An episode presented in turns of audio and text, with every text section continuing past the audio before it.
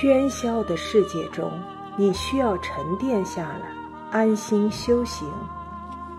欢迎收听《人生是一场修行》，作者高金国，演播西村斜阳。二，抹不去的记忆。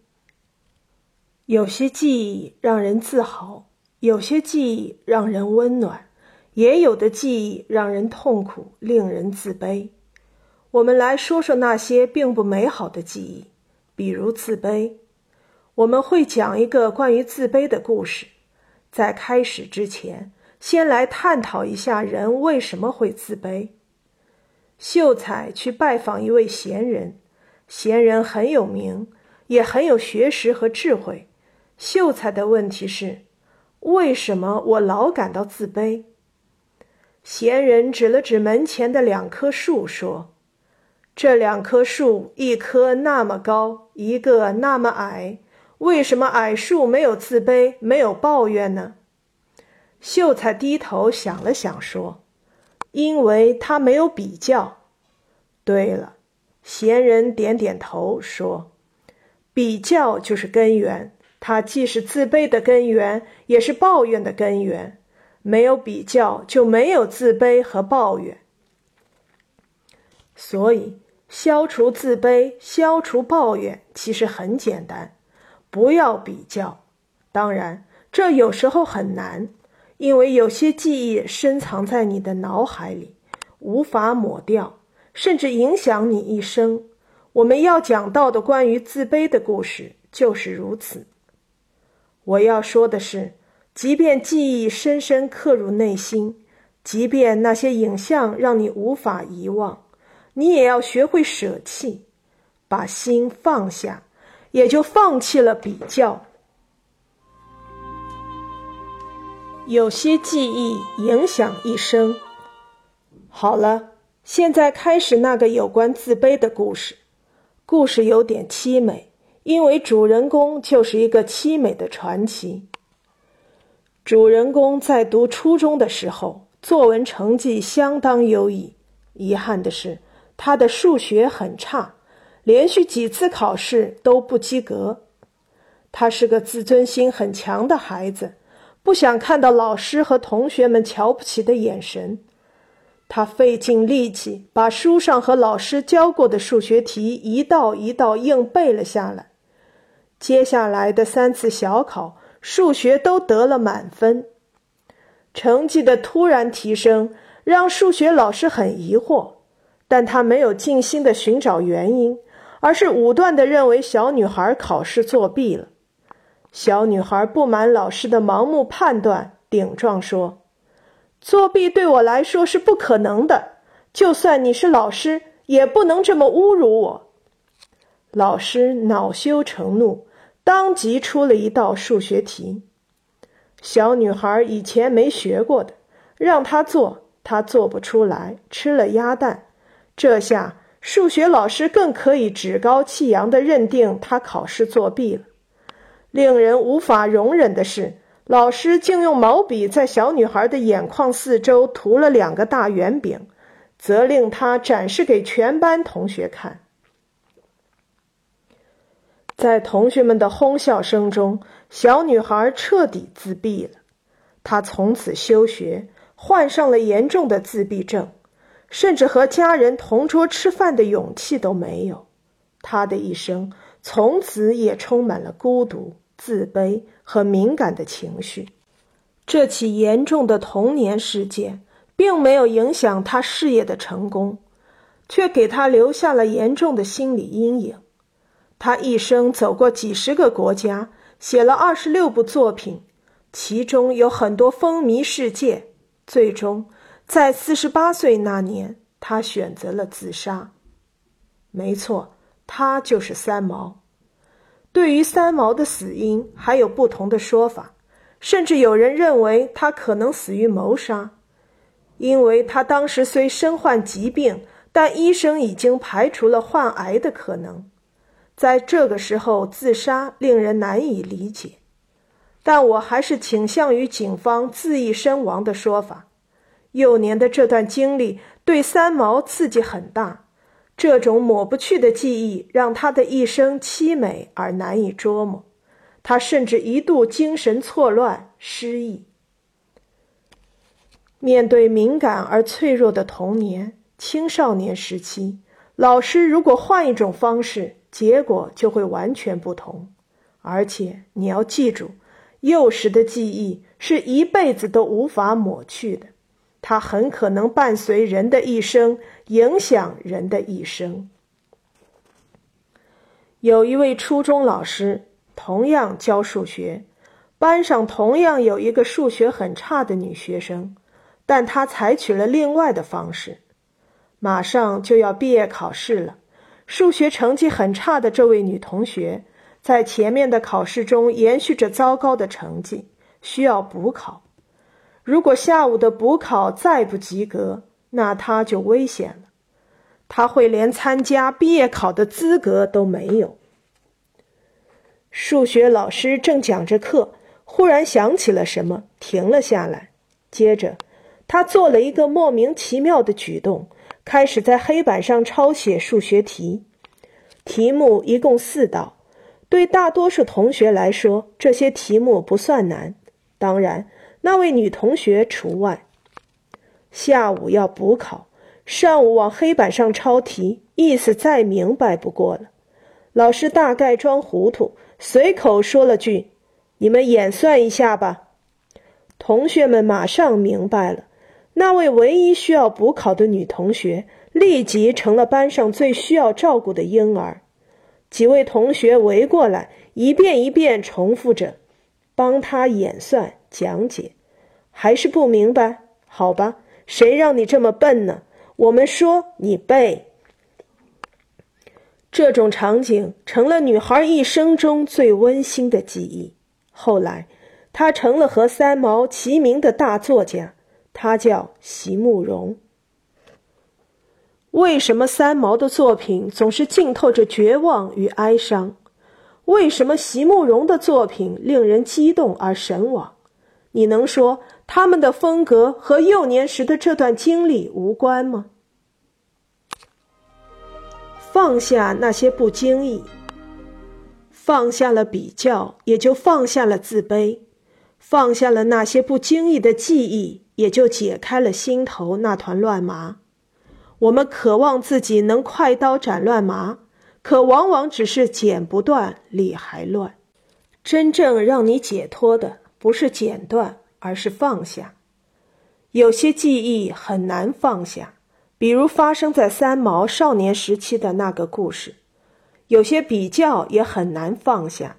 我们经常会在不经意中比较，内心的比较，无论是有意还是无意，都很难避免。那么，退一步，一些外在的比较是否可以避免？韩国有这样一个民间故事：相国微服私访，看到一位老农赶着两头牛耕田。于是大声问：“这两头牛哪一头更优秀呢？”老农继续赶他的车，一言不发。相国有点尴尬，装作满不在乎的样子坐了下来，看农夫耕田。老农一直耕到了地头，把缰绳一放，让牛在一旁休息，然后压低了嗓音对相国说：“左边那头更优秀些。”相国奇怪。你刚才直接说不就行了？干嘛神秘兮兮的？老农笑了笑说：“牛虽然是牲畜，但和人一样都有自尊心。我大声评价比较他们，他们虽然听不懂，但能从我的语气手势中感觉出来。那头牛虽不如另一头优秀，但很尽力。大声的比较他们，对它是一种伤害。”不经意的比较带来不经意的伤害。老农其实不是没有比较，而是把比较放下了。很多棘手的问题，我们绞尽脑汁寻求破解之法，甚至钻了牛角尖，却忘了放下问题就是解决问题的最佳方案。放下问题不等于不解决问题，而是换一种思维方式来解决它。有个很有名的故事，是关于爱迪生的。一天，爱迪生拿了个半成品的灯泡，让助手计算一下体积。助手忙活了起来，又是测量又是计算，两个多小时过去了，忙了个满头大汗，依然没得出答案。爱迪生等得不耐烦了，过来一看，叹了口气：“何必这么麻烦？”他把灯泡灌满水。然后倒进一个空量杯里，看了看刻度，说：“这不就有答案了吗？”爱迪生放下了计算，得到的却是答案。所以，放下问题不等于不解决问题，而是从另一条路径寻找答案。有些比较需要放下，有些记忆也需要放下。这些记忆或许是不经意的，你没有刻意挽留它。但它却缠绕在你的脑海，挥之不去。和很多问题一样，我们需要的未必是为什么，而是把问题放下，把不经意的记忆放下。日本著名的一休禅师就有这样一个典故：和尚讲究男女授受不亲。有一次，一休禅师和徒弟外出，路过一条河，前两天下暴雨。把桥给冲毁了，男的还可以趟过去，女性就困难一点了。一年轻女子站在河边，无法过河，十分焦急。一休禅师见状，二话不说就把女子背在身上，涉水而过。徒弟在后面眼巴巴地看着，傻了。回到寺庙，徒弟还是想不通，经常回想起这事儿。觉得不可思议。三个月后，徒弟按捺不住问师傅：“你不是说男女授受不亲吗？为什么你敢背年轻女子过河呢？”一休禅师一拍桌子说道：“你也太辛苦了！我把那女子背过河之后就放下了，你怎么把她背了三个月放不下呢？”很多时候，我们放不下一些事情。就是因为执着于为什么，反倒忘了答案在哪里。我们注重了因，却放弃了果，于是眼里便只有因，果也就无处可寻了。你被打败了，却发现对手并不存在。有些东西你觉得它是真实的，其实它不是，它根深蒂固，仿佛成了一种记忆。而事实上，它只是虚幻。这个时候就已经不是放不放下的问题了，它是你自己虚构出来的，你就是他的生身父母，所以你放不下。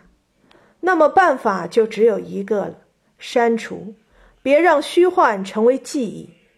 有时候你明明被打败了，却发现对手从未存在过，你是被自己打败的。是被自己虚构出来的对手打败的。杰克就是这样，唯一不同的是，他的对手一度如此清晰的存在着。杰克喜爱文学，经常写些东西投给报纸、杂志。幸运的是，居然有零星的小文章在上面发表，这让他信心大增，并确立了自己的目标：赶超山姆。山姆是位大作家，至少杰克这么认为。山姆很少抛头露面，但在报纸杂志上经常看到他的文章。他的名字几乎遍地开花，是个绝对的高产作家。把山姆作为榜样之后，杰克更加勤奋。可是他发现，无论如何努力，都不可能达到山姆的水平。山姆几乎无处不在，无所不写，每一篇文章仿佛都在用高傲的眼神蔑视着杰克的自尊。高产的山姆让低产的他充满了挫败感。在追赶与比较的煎熬中，杰克坚持了一年。一年后，他泄气了，彻底放弃了自己的文学梦。缺乏梦想的人生。仿佛转瞬即逝，杰克就这样浑浑沌沌地过了大半辈子，在他身上再也找不到半点文学的影子。老年的他成了运输垃圾的货车司机。一天，他接到一个任务，去杂志社拉一批滞销的旧杂志。在杂志上，他又发现了山姆的名字。没想到几十年过去了，他依然在写。杰克有点惊讶，他更想知道这个既让自己振作又让自己沉沦的作家究竟是一个什么样的人？为什么他能坚持这么多年？他向杂志社的人打听，一位编辑轻描淡写的说：“山姆，他不是一个具体的人。我们经常收到姓名不详的作品，无法署名，就署个山姆。不仅我们，很多杂志都这样做。”编辑似乎还在絮叨着，但杰克已经什么都听不到了。他无法想象这个被自己视为赶超目标和竞争对手的人。这个让自己钟爱文学而且沉沦的人，居然根本就没存在过。杰克和山姆的这个国外的故事，或许有点虚构的成分，但它给人的启示却是巨大的。我们经常被并不存在的对手折磨得死去活来。生活中的很多误会，不就是典型的写照吗？你以为别人在排挤你？事实上，那并不存在。所谓的排挤生自内心，你把内心的魔障删除了，所谓的排挤也就不存在了。是的，魔障，很多人的脑海都有这样的魔障，他们先入为主，主观认定，用自己虚构的想象加上某些所谓的细节作为佐证，从而证明自己的论断。为什么叫魔杖呢？因为它确实有魔力。